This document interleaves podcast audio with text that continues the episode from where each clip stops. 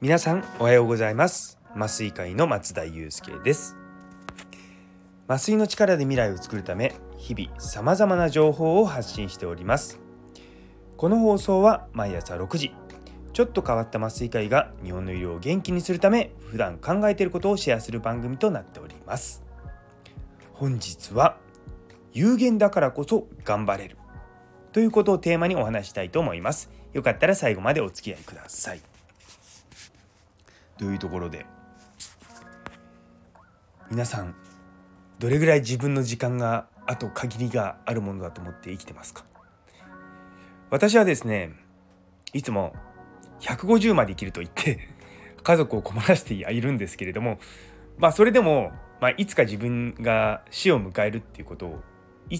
結構意識して生活してるんですね。150っていうのも、まあ、夢物語なのかもしれないけどもでも僕は本当にいろんなことやりたいし健康で長生きしたいし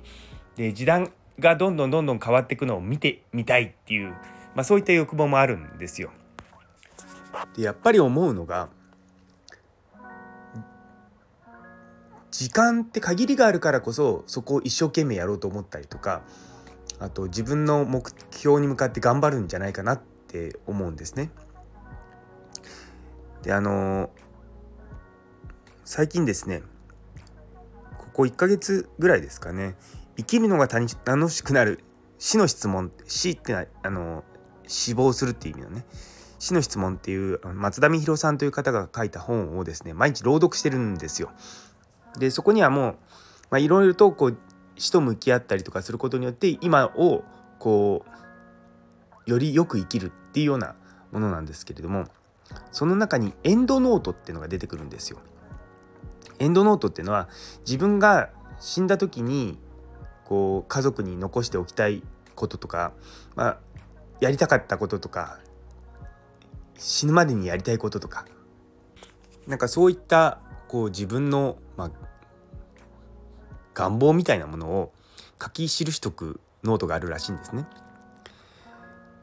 でまあ私は別にそういうのねあの書いてる人じゃないんですけれども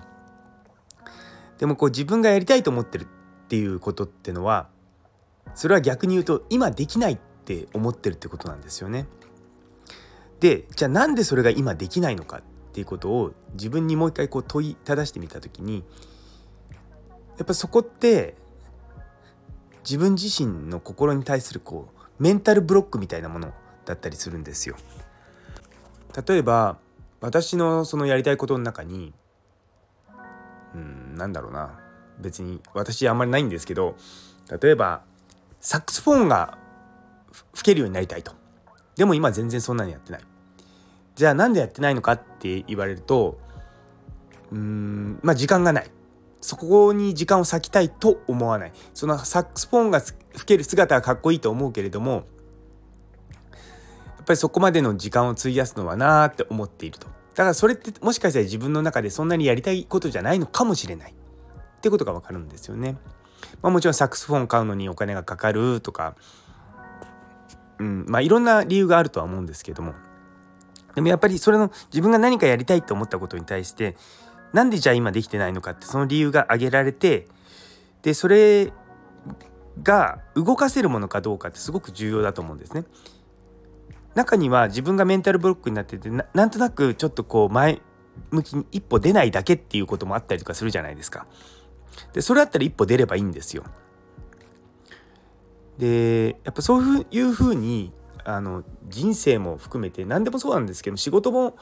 ね、限られた時間があるからその中でいかにこうパフォーマンスを高く保つかっていうふうに意識をするわけですよね僕ら。私もね健康的に毎日この時間には寝たいと思っていてでその時間になかなか寝れないと結局数日経ってああ寝ときゃよかったって後悔するっていうのをもうずっとここ1年ぐらい繰り返しているのでそこのところがですねいつも、うん、その限りがある中でどう頑張るのかでそれができなかった時にさらに時間を外から持ってくることをしてしてはいけないということを自分にですね深く言い聞かせて生きていこうかなと思っております。あのカナダに僕いたのは3年半なんですね。で最初2年間で決まっててで、まあ、途中でやっぱ2年じゃ足りないと思ってもう少し延長させてもらって、まあ、1年半伸ばすことになってそうなってきた時に1年半経ったらもう帰るっていうふうに逆に決まったのでそうしたらもうその3年半の中でどれぐらい物事を吸収できるかなって言ってまたこうやる気がふつふつと出てきたんですね。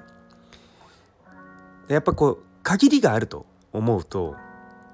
やっぱ今を頑張ろうって生きれると思うんですよね。今ある生活がずっと続いてると思っててもそれってやっぱりどっかであの終わりが来るのでその時まで自分が何を頑張りたいと思うかっていうふうにやっていくっていうのはすごい大事なんじゃないかなと思います。ですので皆さんもあの別に、ね、自分が死んだらどうしようとかそういうことを、まあ、あの無理に考えろとは言いませんけれども今のある生活だ今日と同じ明日が来るとは限らないと。